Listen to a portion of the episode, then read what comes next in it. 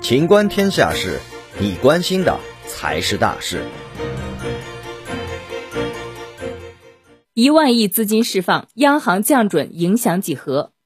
九号晚间，央行宣布决定于二零二一年七月十五日下调金融机构存款准备金率零点五个百分点，不含已执行百分之五存款准备金率的金融机构，降准释放长期资金约一万亿元。本次下调后，金融机构加权平均存款准备金率为百分之八点九。为何降准？央行三个目的：一是在保持流动性合理充裕的同时。增强金融机构资金配置能力，为高质量发展和供给侧结构性改革营造适宜的货币金融环境；二是调整中央银行的融资机构，有效增加金融机构支持实体经济的长期稳定资金来源，引导金融机构积极运用降准资金，加大对小微企业的支持力度；三是此次降准降低金融机构资金成本每年约一百三十亿元，通过金融机构传导，可促进降低社会综合融资成本。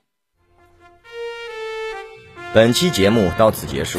欢迎继续收听《秦观天下事》。